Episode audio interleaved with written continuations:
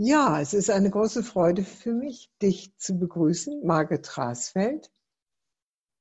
Wir kennen uns aus Essener Zeiten, sind beide fast zeitgleich nach Berlin gegangen. Du hast hier eine äh, hochprämierte Schule gegründet, nachdem du vorher das schon in Essen gemacht hast. Und du bist Bildungsaktivistin. Willkommen, Barbara. Was ist für dich eine Bildungsaktivistin zu sein?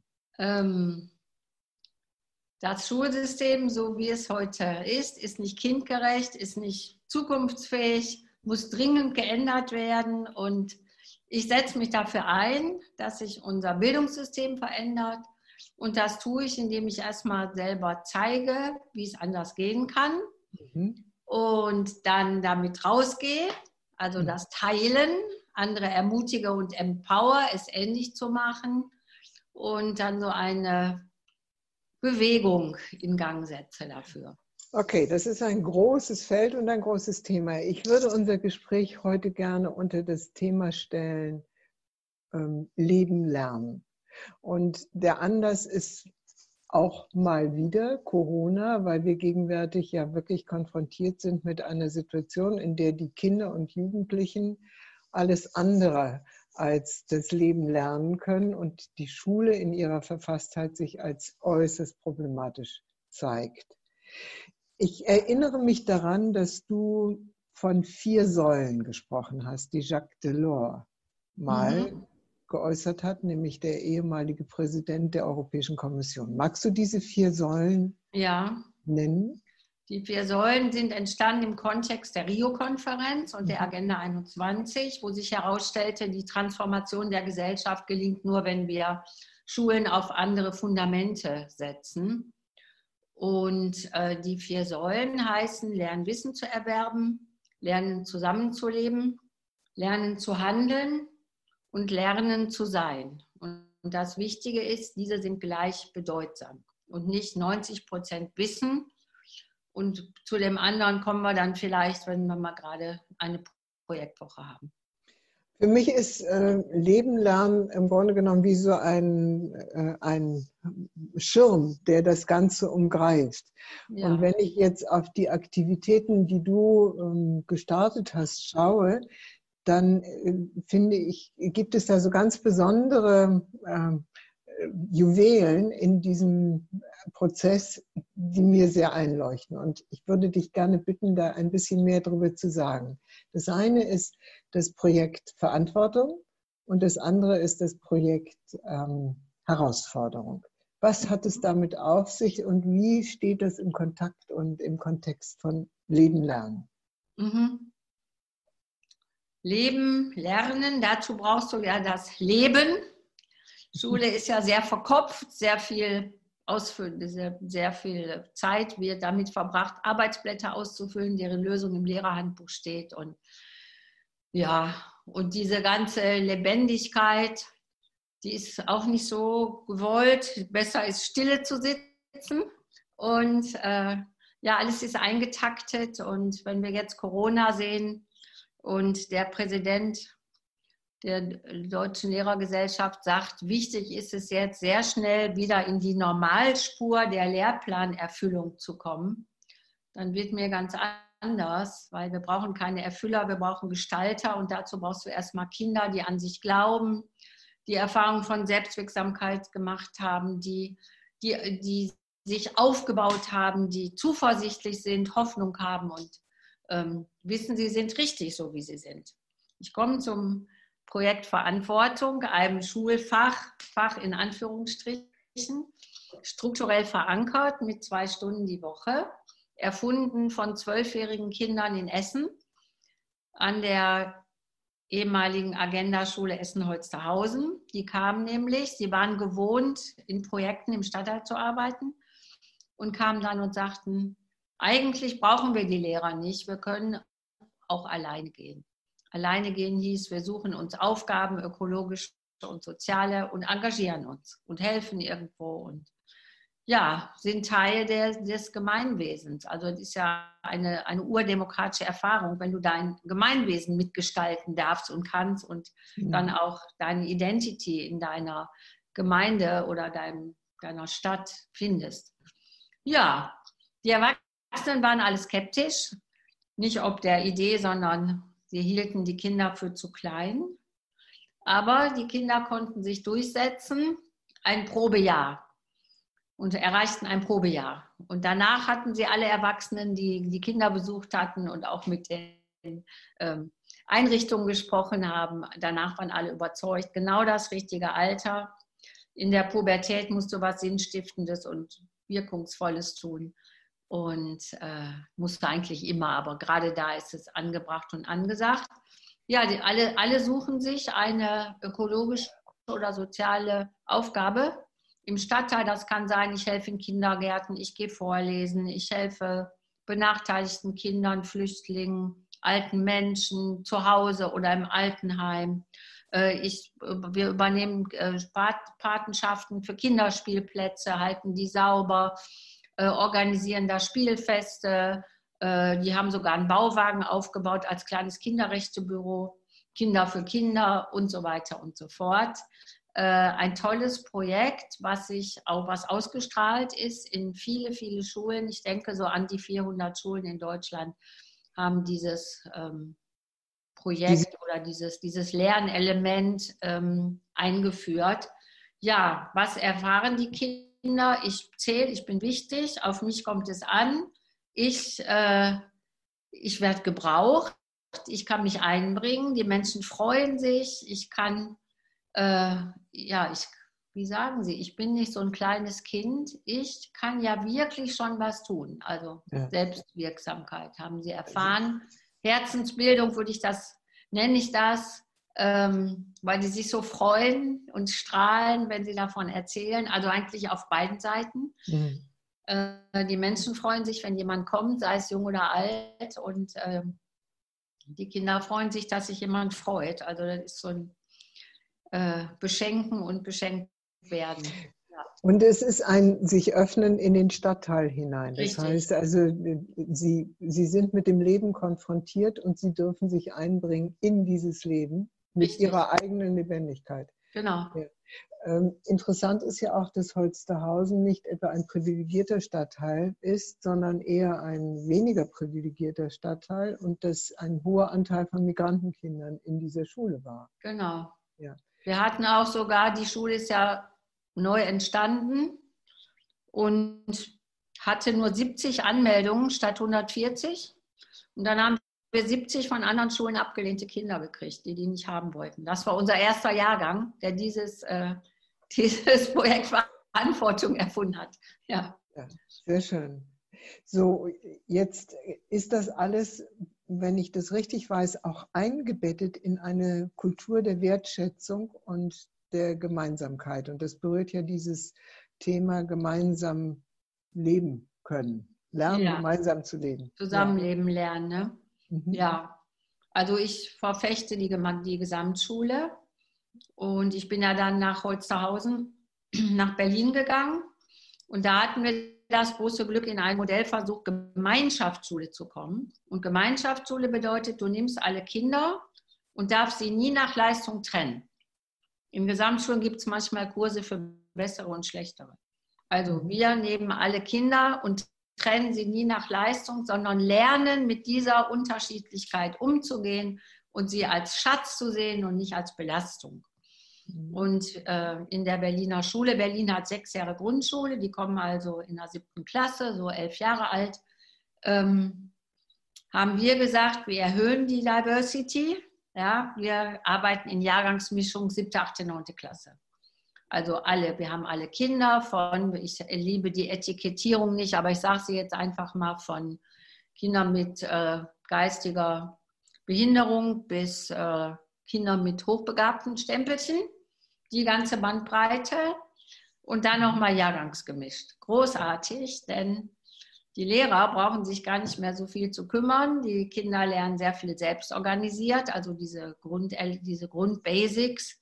Lernen sie selbst organisiert, so wie bei Montessori. Und da sie sich gegenseitig helfen, hat der, die Lehrkraft, der Erwachsene, der eher ein Lernprozessbegleiter wird, auch mal Zeit, sich mal 20 Minuten in eine Gruppe zu setzen und da richtig zu unterstützen. Also Mhm. Alle sind Lehrer, alle lernen voneinander und die äh, Erwachsenenlehrer, die sind entlastet, weil die als Peers sich sehr, sehr viel toll erklären können, manchmal besser als Lehrer das tun können. Ja. Und wenn ich das richtig weiß, äh, gelingt es, autistische Kinder mitzunehmen, ebenso wie die Hochbegabten. Also ihr habt ja, ja. sogar einen Preis für Hochbegabte bekommen. Richtig. Wir haben als Gemeinschaftsschule uns beworben und haben tatsächlich den Preis bekommen. Also wir waren unter den äh, ersten dreien. Und dann wurden äh, eben Schulteams eingeladen und ich kann mich noch gut erinnern, die anderen beiden kamen von hochbegabt, also von Gymnasien mit hochbegabten Klasse. Und die Schüler haben alles abgelesen, was sie vorgetragen haben. Und ich hatte drei dabei. Unsere PowerPoint ging nicht. Also die war zu hell und man konnte nicht verdunkeln. Dann haben die Kids gesagt, auch wir brauchen keine PowerPoint und haben völlig frei gesprochen und äh, auch nicht also aus, so aus, aus, aus Herz und Seele heraus. Und das war der ausschlaggebende Punkt nachher, als es dann um den ersten Platz ging. Interessanterweise, der war hoch dotiert mit 50.000 Euro und auch mit einer zweitägigen Tagung in der Goethe-Universität verbunden. Es war keine Pressemeldung gab es dazu, weil wir der Zeit voraus waren. Also als Gemeinschaftsschule einen Preis für Hochbegabtenförderung zu bekommen, war der Zeit voraus. Ich glaube, heute wäre es möglich, nach zehn Jahre später. Okay, jetzt ist da ja schon etwas sichtbar von einer Kultur, also einer Schulkultur, die ihr irgendwie hinbekommt. Wie macht ihr das? Ja, wichtig ist uns, oder ich sage mal, ein, ein, ein Hemmnis in Schule ist, ist es, dass der Unterricht zersplittet ist. Die Kinder haben sechs Stunden am Tag, Chemie, Deutsch, Mathe, Sport, Erdkunde, Englisch. Nichts hat miteinander zu tun. Alles wird abgebrochen. Lernprozesse können gar nicht richtig in Gang kommen. Und die Lehrer rennen von einer Klasse in die andere und setzen dann Arbeitsblätter ein vom Verlag, weil sie können sich nicht jeden Tag oder jede Nacht auf individuell auf 120 verschiedene Schüler einstellen. Deswegen haben wir gesagt, wir organisieren die Schule anders. Jede Klasse hat zwei Lehrer, die verantwortlich sind. Äh, drei Klassen bilden ein Team, drei jahrgangsgemischte Klassen bilden ein Team. Sechs Lehrer sind ein Team und sie sind eigentlich nur da verortet. Vielleicht hat noch jemand mal einen Kurs in der Oberstufe. So hat man seine Heimat, man kennt die Kinder und also die Jugendlichen sehr, sehr gut. Die Lehrer lernen sich kennen, die Lehrer kriegen andere Art von Fortbildung, wie, ähm, wie, wie, wie wird man ein gutes Team oder gewaltfreie Kommunikation oder, oder alles, was sie sich auch so wünschen. Und die Klassen wissen auch, wir hier auf dem Flur gehören zusammen. Dann äh, trauen wir ihnen zu, dass sie selbst organisiert lernen können mit Coaching. Jeder, jedes Kind hat einen, äh, einen der Klassenlehrer als Coach mit wöchentlichen Stunden. Dieses ist uns so wichtig, diese Beziehungskultur, die da entsteht, dass die Lehrer da zwei bezahlte Stunden für kriegen. Das ist eben nicht nebenbei, sondern im Kern verankert und auch mit dann äh, anerkannt mit Stunden. Und als ganze Schule sind wir dann, äh, treffen wir uns einmal die Woche in der Schulversammlung. Dann wird gespürt, wir sind eine große Community, 350 wir stehen hier als Schule für ganz andere Werte. Wir setzen uns ein für Frieden, Gerechtigkeit und die Bewahrung der Schöpfung. Das ist unser Schulethos. Dafür gehen wir raus. Dafür haben wir einmal die Woche einen Projekttag. Wir können uns einbringen in die Welt. Und Schüler können sehr, sehr oft eigenen Fragen nachgehen, statt fremde Fragen zu beantworten, die sich irgendjemand im Verlag ausgedacht hat. So dieses große Zutrauen ist die erste Form von Wertschätzung. Denn wenn du Kindern zutraust, dass sie das schaffen und an sie glaubst, ist das ja eine mhm. hohe Form von Wertschätzung. Wenn wir sie rausschicken mit zwölf Jahren in den Stadtteil, such dir eine Aufgabe und wir wissen, dass sie schaffen das und wir glauben an sie, ist das eine hohe Form von Wertschätzung. Mhm. mhm. Ja, und dann wirst du eben gesehen, du hast diese, diese Gespräche extra Du kannst in individuellem Tempo arbeiten. Sie bestimmen selber, wann sie sich testen. Diese Angst, oh Gott, morgen schreiben wir eine Arbeit und dieses ganze Fremdbestimmte, was auf sie übergestülpt wird, egal ob sie jetzt 14 Tage krank waren oder nicht. Du musst dann die Arbeit mitschreiben. So ist das ja oft in unserem System.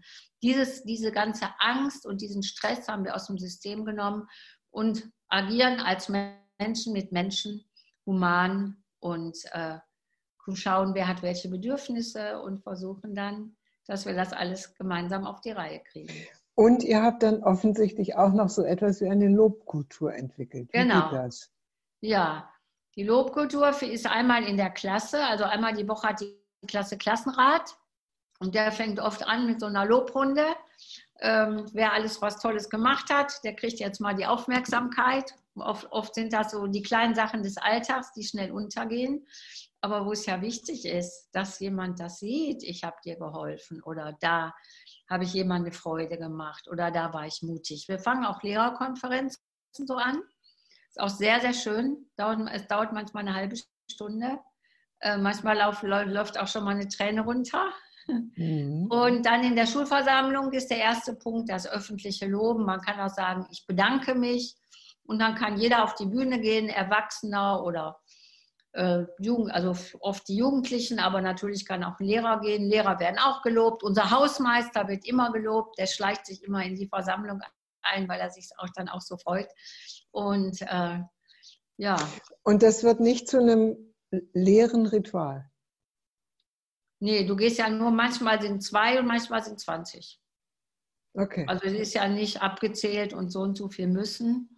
Und manchmal ist es totenstill. Ich erinnere mich in Essen, da ist ein äh, zwölfjähriges Mädchen, die schon mit zwölf Jahren im betreuten Wohnen war, die auch echt viel mitgemacht hat in ihrem Leben. Der war eine Haarspange zertreten worden. Und die ist nach vorne gegangen und hat gesagt, sie will den Jens loben. Der Jens hat die Haarspange aus dem Papierkorb gefischt, hat die sorgfältig zusammengeklebt und er wusste, das ist das letzte Geschenk meines Vaters. Und er hat ihr die gegeben und hat gesagt, ich glaube, ich habe mitgefühlt, wie es dir gegangen ist. Ich habe auch ein letztes Geschenk meines Vaters. Und das sagt sie vor versammelter Mannschaft. Es, war, es ist totenstill in solchen Momenten auch. Du mhm. kannst eine Stecknadel fallen hören. Und das erfordert natürlich ein irres Vertrauen auch. Mhm. Und da kannst du in so einer Minute mehr mehr an Wirkung erreichen mhm. als zehn Stunden Sozialtraining mit Übungen aus dem Buch. Ja, klar. Okay, gehen wir mal zu dem nächsten großartigen Moment in diesem äh, Prozess, den du da angestoßen hast, äh, dieses Projekt Verantwortung und dann das Projekt äh, Herausforderung. Genau. Also Herausforderung ist in gewisser Weise, geht es einen Schritt weiter als Verantwortung. Bei Verantwortung bleibst du in deinem Stadtteil und schläfst zu Hause. Mhm. Bei Herausforderungen verlässt du deine Stadt für drei Wochen und deine mhm. Eltern alleine oder in der Gruppe, meistens in einer Gruppe. Ähm, ja, und stellst dich dem Leben mit 150 Euro für drei Wochen, musst du überleben. Ja, was machen sie? Sie wandern, also sind im ländlichen Raum sehr viel. Sie wandern, Sie fahren mit dem Fahrrad, sie gehen paddeln oder sie arbeiten vielleicht auch auf dem Biobauernhof oder gehen den Jakobsweg oder, oder, oder. Ähm, es geht jemand mit, der über 18 ist, aus rechtlichen Gründen. Und da haben wir gleich eine, eine Win-Win-Situation herausgemacht. Wir haben, wir haben Kooperation mit Universitäten. Und angehende Lehrer melden sich, also die Studenten melden sich und sagen, ich begleite Herausforderungen. Und da lerne ich das, was ich an der Uni nämlich immer noch nicht kriege. Wie, wie ticken diese Jugendlichen eigentlich? Was hm. steckt alles in denen drin? Was passiert, wenn es Konflikte gibt äh, und sie merken, wow, die haben ein Wahnsinnspotenzial und ich kann auf Augenhöhe mit denen in Kontakt kommen und ja. ganz ernsthafte Gespräche führen. Also das ist eine richtige Bereicherung für diesen Studiengang. Mhm. Und äh, die kriegen sogar auch Punkte dafür. Wir haben ja inzwischen 50 Schulen, die in der einen oder anderen Weise Herausforderung machen. Inzwischen wird es eng mit den, mit den äh, Studenten und die erste Uni, die das jetzt einführt, als äh, quasi als Programm auch. Ja, bei Herausforderung ist es so, du bist einfach weg. Manche sind zum ersten Mal in ihrem Leben auch weg von zu Hause bei der ersten, sie machen das ja dreimal. wenn sie mhm. 13, 14 und 15 sind. Und ähm, ja, du musst dich vorher, musst du deine Gruppe finden. Die ganze Schule, wo wir mal beim Leben sind, ist mal wieder lebendig. Es beginnt im, im Februar mit einer Schulversammlung. Da werden nochmal die ganzen Facts, äh, so die Regel, die, die Umstände gesagt. Die dürfen eben nicht Kuchen verkaufen, um ihr Budget zu erhöhen und so weiter. Und dann geht's los. Und dann hängen überall Zettel. Ich habe Lust, ein Floß zu bauen und dann mit dem Floß loszufahren. Wer kommt mit mir mit? Wir suchen noch jemanden für unsere Wandergruppe. Wir wollen ähm, in Frankreich an der Atlantikküste wandern. Oder, oder, oder. Wie reagieren denn die Eltern darauf? Ja, also, die Eltern finden ja die Schule ganz toll. Wir sind ja total überlaufen. Es mhm. ist nur so, Sie finden auch Herausforderungen ganz, ganz toll. Mhm. Nur wenn dann dein Kind in Klasse 7 kommt und sagt, du Mama, und wir wollen übrigens dies und jenes machen, dann kriegt so ungefähr die Hälfte einen Schreck, mhm. weil dann ist es plötzlich ganz nah und dein Kind und nicht so ein Format, so ein Lernformat. Ja, und die, wir fangen aber diese Eltern auch auf. Also viele verdrängen es dann, schafft sie sowieso nicht oder eher. Ne? Dann kommt der mhm. Elternabend, wo die ihre Projekte vorstellen. Dann treffen sich die Gruppen, also die vier, fünf mhm. Eltern, vier, fünf mhm. Kinder. Und wenn der Begleiter, die Begleiterin schon feststeht, auch die ist, äh, ist dann auch dabei.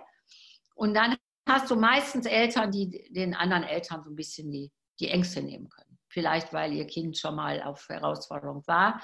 Äh, mhm. Die jetzige Schulleiterin, ich bin ja jetzt nicht mehr, ich bin ja jetzt im aktiven Ruhestand, äh, die unterstützt das alles voll. Die hat ja die ganze Schule auch mit aufgebaut, aber die hat jetzt auch ihr Kind auf unserer Schule und die rief mich mal an und sagte, du Margret, als Mama ist noch mal anders mit Herausforderung. Ja, aber die Eltern lernen daraus, und beim zweiten Mal, spätestens beim dritten, können die so die Kinder loslassen. Hm. Und äh, ich habe neulich eine, eine junge Frau, kann man jetzt schon sagen, also eine Schülerin von uns, die inzwischen studiert, die war mit. Und die hat gesagt, meine Mutter wollte mich wegen Herausforderungen nicht auf die Schule geben. Und die, die kommt aus einem sehr, sehr fortschrittlichen Elternhaus. Ich kenne äh, die Eltern. Mhm. Mhm. Und äh, die hat gesagt, meine Mutter hat so geweint beim ersten Mal, sie hat so geweint. Und als ich zurückkam, habe ich alles viel mehr geschätzt zu Hause. Und ich habe eine Mutter, die kocht und ich war so verbunden. Und beim zweiten Mal hatte sie immer noch Angst und da kam ich zurück. Und beim dritten Mal hat meine Mutter gemerkt, wenn sie mich loslässt, kommt hinterher, die hat sich ganz toll ausgedrückt, mir fällt es jetzt nicht ein, bekommt sie hinterher viel mehr zurück und wir sind noch viel stärker verbunden als vorher. Ja, wunderschön. Also, ja, sag, mal doch, äh, sag doch mal etwas zu der Nutzung von Handys. Also das ist ja, ja. so eine der, der üblichen Methoden heute, um ähm, ja. zu kontrollieren, was die Kinder so treiben. Ja, und auch eine, eine Möglichkeit der Überwachung und der Einmischung. Mhm. Und äh, am Anfang hatten wir eine Handyregelung, die wir den Gruppen überlassen haben. Also nehmt ihr Handys mit oder nicht. Die Begleitperson hat natürlich immer, ist immer erreichbar. Und dann ist Folgendes passiert. Es gibt immer wieder Eltern. Also wir haben 250 Schülerinnen unterwegs und ich sage mal so 10, 15 Eltern. Die rufen tatsächlich dauernd an aus Sorge, aus Überfürsorge. Kind, es hat schon drei Tage geregnet, sollen wir die trockenen Sachen bringen? Willst du nicht nach Hause kommen? So in dem Stil. Und dann haben unsere SchülerInnen gesagt, nee, also das wollen wir nicht. Und dann gab es so einen Prozess auch und eine Gruppe. Das hat ein bisschen gedauert auch. Es waren natürlich viele einbezogen, weil es ging darum, wir nehmen demnächst keine Handys mehr mit. Ja, und dann haben die Schüler tatsächlich sich so entschieden in der Schulkonferenz. Die Eltern wollten dagegen stimmen, aber letztendlich ist es ihnen schwer gefallen, gegen etwas zu stimmen, woran ihre, ihre Kinder so lange gearbeitet haben. Jetzt gehen sie ohne. Natürlich ist, immer, ist man immer erreichbar. Wenn was passiert, wird sowieso zu Hause angerufen. Und die Erfahrung ist, wir brauchen gar nicht die Dinger. Wir haben Besseres zu tun. Wir haben Das ist so toll. Also Josephine hat neulich gesagt, dann kam ich nach Hause und dachte, äh, willst du das Ding eigentlich überhaupt wieder anmachen? Aber dann habe ich es natürlich angemacht. Jetzt lebe okay. ich wieder mit dem Handy, aber die drei Wochen waren fantastisch. Und am Ende dieser Zeit äh, Herausforderungen präsentieren dann die verschiedenen Gruppen, ja. was sie erlebt und gemacht haben. Ja, wird reflektiert. Also auch beim Schulfach Verantwortung wird immer wieder reflektiert mhm. auch. Hier sehr intensiv nach den drei Wochen. Auch äh, die Begleiter werden eine Woche vorbereitet. Und mit denen wird auch intensiv hinterher nochmal reflektiert, sodass das auch für die einen sehr hohen Lerneffekt hat. Und dann gibt es den Campus und dann ist die ganze Schule voll mit Ständen. Also der ist auch so, so lebendig gemacht. Also da ist nicht einfach ein Tisch und da lege ich ein Buch drauf oder so, sondern die sind sehr kreativ, wie sie dann das, was sie erlebt haben, dann auch ähm, so künstlerisch äh, den Besuchern näher bringen. Ja, und dann kann man rumgehen und dann ist ja die Begeisterung noch so hoch und dann erzählen die und sprudeln nur so heraus. Und teilweise ja auch mit Medieneinsatz, also dass sie zeigen medial, was sie gemacht genau. haben. Genau, die drehen ja. auch viele Filme, ja. sind viele Filme auch ja. bei YouTube. Ich war vor drei Jahren in einer Talkshow in Bratislava und dann hat sie mich auch zur Herausforderung gefragt und im Hintergrund lief ein Film über eine Gruppe von uns, die äh, über die Hohe Tatra gegangen ist. Und das hatten die im Internet gefunden. Toll. ja. ja. So, der dritte Stein in diesem Curriculum ist äh, der Auslandsaufenthalt von 16-Jährigen, wenn ich das richtig weiß. Und kannst du dazu noch etwas sagen? Ja, ich sage noch mal etwas zur Herausforderung. Sie lernen dann natürlich mit Ungewissheit umzugehen. Sie wissen nie, wo sie schlafen. Mit 5 Euro am Tag kannst du dir keine Jugendherberge leisten. Sie lernen mit Fremdem und Fremden umzugehen und sie lernen mit disruptiven Veränderungen umzugehen, denn das Leben läuft nicht nach Plan und auch nicht nach Herausforderungsplan, den sie sich gemacht haben. Also alles diese großen, wichtigen Zukunftskompetenzen, ähm, Scheitern lieben, sage ich mal, oder mit Scheitern umgehen können, mit Veränderungen, auf Ungewissheit sich mhm. einlassen und als Team zusammenzuwachsen und lernen, Konflikte zu klären. Das alles in Herausforderung. Ist ja etwas, was wir gegenwärtig auch durch Corona stark ins Bewusstsein rückt. Ja. Wichtig ist, ist, dass wir äh, gemeinschaftlich nach Lösungen. Richtig. Ja. Richtig, da lernen die also wirklich, wirklich viel. Und die sind ja bei drei, drei Herausforderungen auch in drei völlig unterschiedlichen Teams. Und wenn ich nochmal auf die Säulen zu sprechen komme, sie lernen auch, wer sie sind. Wer bin ich eigentlich? Ein Mädchen hat mal gesagt, du kannst dich einen Tag vorstellen, du kannst dich zwei Tage vorstellen, aber nicht drei Wochen. Ne? Die ja, müssen sich zeigen. Oder ein anderes Mädchen hat mal gesagt, es war interessant, ich hatte bei drei Herausforderungen dreimal verschiedene Rollen. Einmal war ich mehr so in so einer Führungsrolle, äh, bei der anderen war ich in so einer Moderationsrolle, die Balancen halten. Und ja, die lernen sich da sehr, sehr gut kennen und sind ja auch sehr ehrlich miteinander und das ist einfach toll. Und dann wird es hinterher nochmal reflektiert. Ja. ja. und jetzt geht es noch um die, um die interkulturelle Kompetenz, um Global Citizenship, um die nochmal die Wahrnehmung kultureller Vielfalt durch eigene Erfahrung. Und da suchen sie sich ein ökologisches oder soziales Projekt in einer anderen Kultur.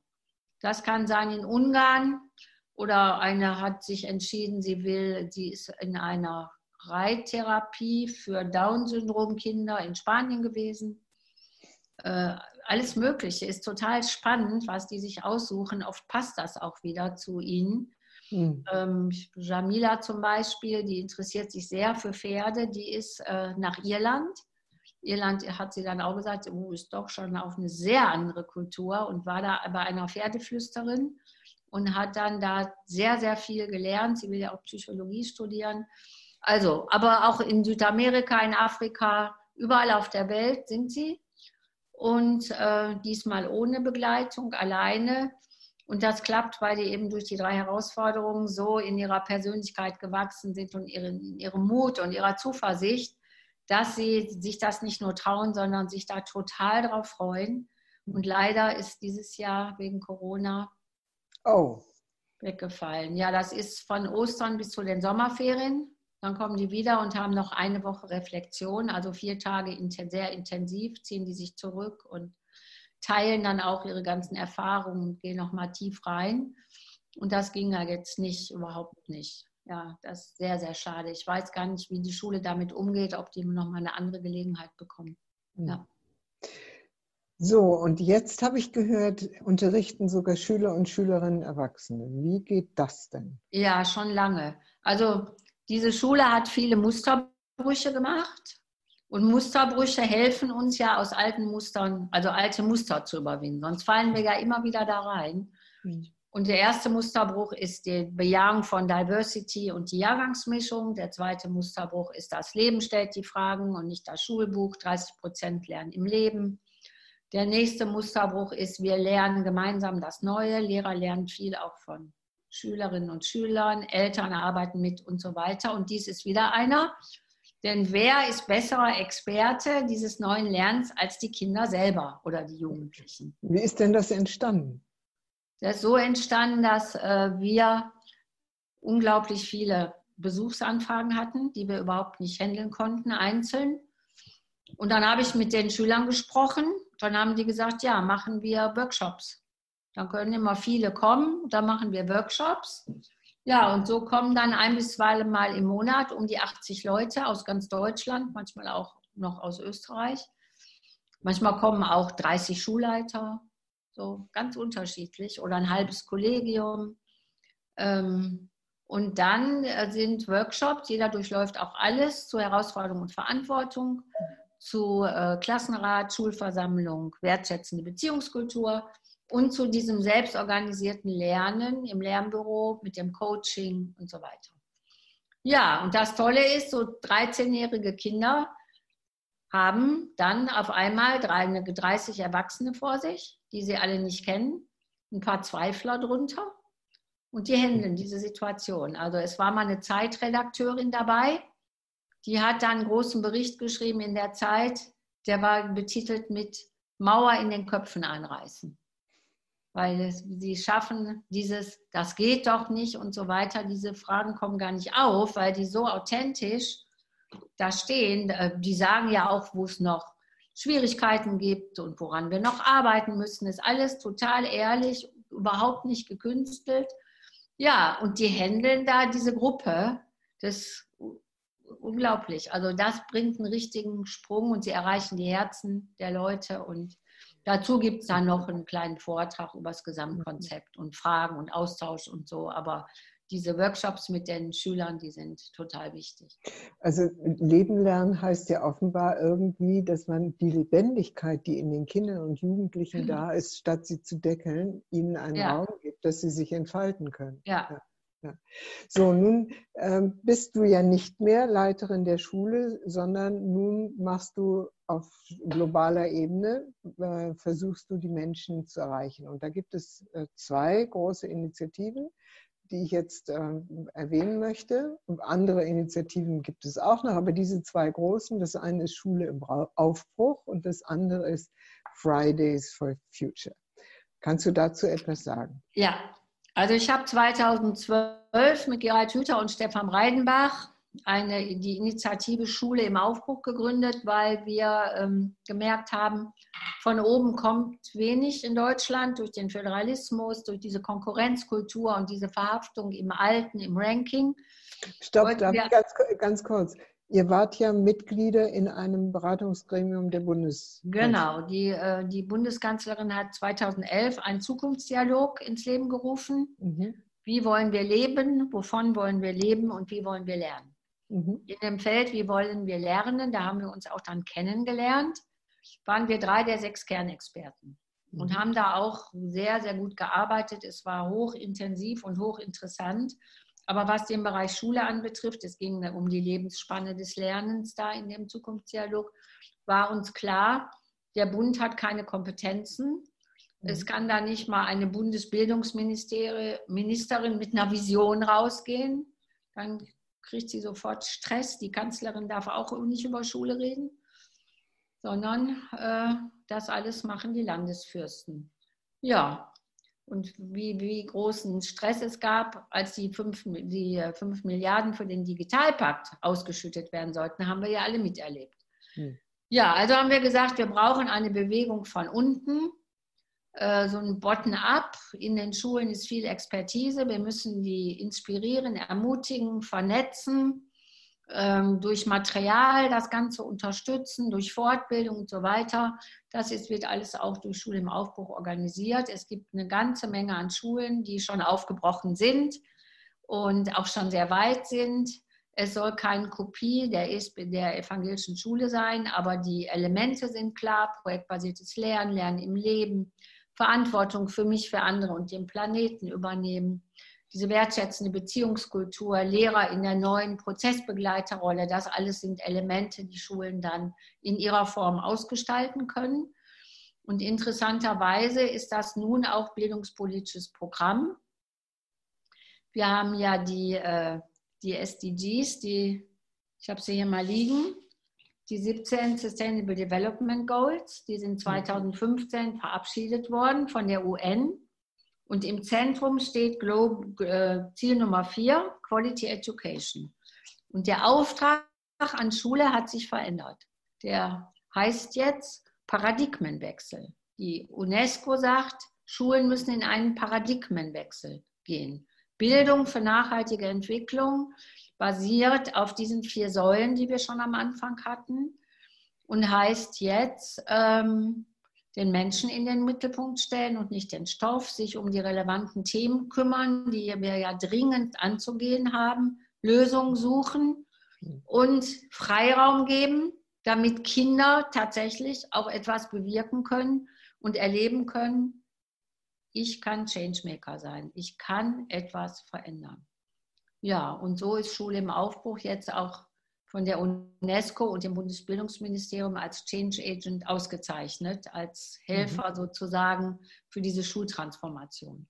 Und der Friday ist jetzt ein wirksames Format, ähm, um vom Projekt zur Struktur zu kommen. Das ist auch so eine Überschrift vom Nationalen Aktionsplan Bildung für nachhaltige Entwicklung. Wir haben an allen Schulen einzelne Lehrer, die anders arbeiten, die Kindern andere Erfahrungen ermöglichen. Aber es darf nicht sein, dass es einzelnen Kindern zugutekommt und anderen nicht. Und deswegen müssen jetzt solche Räume strukturell verankert werden, vom Projekt zur Struktur. Und der Friday bedeutet vier Stunden jede Woche zusammenhängend, am besten am Freitag, für die wichtigen Herausforderungen der Zeit und die Zukunftsfragen. Und wer macht damit? Wir machen gerade ein Pilotprojekt ja. mit zwölf Schulen, ja. Grundschule bis Gymnasium, sozialer Brennpunkt bis bildungsbürgerliches Umfeld. Die haben sich committed, mit drei Jahrgängen komplett in den Friday zu gehen. Zum nächsten Schuljahr. Wahrscheinlich wird es ein verschiebt sich um ein halbes Jahr, weil jetzt wären die ganzen Auftaktveranstaltungen, die Visionsworkshops und so weiter, das ist jetzt alles lahmgelegt mit Corona. Aber ähm, es steht, auch die Ministerien dieser drei Bundesländer, Niedersachsen, MacPom und äh, Nordrhein-Westfalen, sind sehr interessiert an dem Friday. Der ist so fassbar. Denn in diesem nationalen Aktionsplan, den die Kultusministerkonferenz unterschrieben hat, da steht drin, in allen Bildungssettings sind unverzweckte Freiräume strukturell zu verankern. Freiräume, die den Fragen und dem Engagement der Jugendlichen dienen, die auch von den Jugendlichen und Kindern kommen. Mhm. Und äh, daraus habe ich den Friday gemacht mit vier Stunden. Er ist sehr, sehr, äh, erfährt wahnsinnige Resonanz. Und man kann auch klein anfangen mit einem Kurs vielleicht oder einem Jahrgang oder einer Klasse. Dieses mhm. alles haben wir. Wir haben gerade eine sechsteilige Serie gemacht. Es gibt auch eine sehr gute, aussagekräftige Website dazu. Mhm. Und unser Ziel ist, 2025 ein Drittel aller Schulen, also 13.500 Schulen äh, zum Friday zu bekommen. Und das höher gesteckte Ziel ist noch, der Friday ist in der ganzen Gesellschaft verankert also auch Erwachsene und alle arbeiten dann zusammen und wir haben den einen Zukunftstag als trojanisches Pferd für später dann sieben Zukunftstage. Nee, einen Tag soll es ja ruhen. Aber die Stille gehört ja auch zur Zukunft. Also mit anderen Worten, du denkst weiterhin ganz groß ja. als Bildungsaktivistin mit diesen Themen unterwegs. Zeigst du uns ja. noch die beiden wichtigsten Bücher, die du geschrieben hast? Ja. Dazu? Also ein, ein Buch heißt Edu Action. Mhm. Das beschreibt sehr intensiv, auch mit Schüler, Eltern und Lehrerstimmen, die Lernkultur der ESBZ entlang dieser vier Säulen. Mhm. Und das andere ist mehr so das Handbuch für den Wandel. Kurz gefasst, welche Herausforderungen haben wir? Wieso passt die alte Schule da nicht zu? Und was sind die Kernelemente einer neu gedachten Schule? Und dieses Aufbruch lässt sich auch sehr gut lesen, ist in sechs Sprachen bereits übersetzt. Und äh, ich kriege immer die, wieder die Rückmeldung, dass es den Kern genau trifft. Und du selbst bist als Vortragende unterwegs in, von Asien über Lateinamerika, Osteuropa und Europa sowieso. Ja, ich würde dich bitten, dass du uns zum Abschluss, also wir werden deine Erreichbarkeiten am Ende einblenden, aber ich würde dich bitten, dass du uns zum Abschluss nochmal diese vier Säulen sagst unter diesem Aspekt. Wir müssen lernen zu leben und genau. nicht nur zu funktionieren. Genau. Und gemeinschaftlich Lösungen zu finden für die Herausforderungen, Richtig. vor denen wir stehen. Also genau. die vier Säulen. Genau, dafür brauche ich natürlich Wissen. Mhm. Also muss ich lernen, wie ich mir Wissen erwerbe. Lernen, mhm. Wissen zu erwerben. Mhm. Alles Wissen nutzt nicht viel, wenn es nicht ins Handeln führt. Deshalb heißt die zweite Säule Lernen zu handeln. Die dritte Säule heißt das Zusammenleben lernen. Das wir müssen aus der Ego-Kultur in eine Kultur der Gemeinschaft, der Co-Kreation, in das Verbindende kommen, voneinander lernen, mhm. uns mit dem Fremden anfreunden und gemeinsam in dieses Neue gehen. Die Zeit der Einzelkämpfer ist vorbei. Mhm. Und die vierte Säule heißt, lernen zu sein. Wer bin ich eigentlich? Was sind meine Gaben? Was sind die Herausforderungen? Wie will ich die in die Welt bringen? Sich selber kennenlernen, an sich selber glauben. Und wer an sich glaubt, kann auch an andere glauben. Liebe Margret Rasfeld, ganz herzlichen Dank für diese Inspiration und viel, viel Glück für deine Projekte. Ja. Und das sind nicht nur deine Projekte, sondern viele, die daran mitwirken. Genau. Danke, liebe Barbara. Es ja. war ein schönes Gespräch. Danke. Ja, danke. Liebe Freunde und Freundinnen des Podcasts Wertschätzung, Führung, Selbstmanagement, ich bedanke mich für Ihre Aufmerksamkeit. Sie können diesen Podcast auch sehen unter YouTube unter meinem Namen Barbara von Maibum, geschrieben mit M-E-I-B-O-M. E und weitere Informationen zu unserer Arbeit finden Sie auf der Webseite Communio, C-O-M-M-U-N-I-O-Führungskunst mit ue.de. Vielen Dank und auf Wiederhören.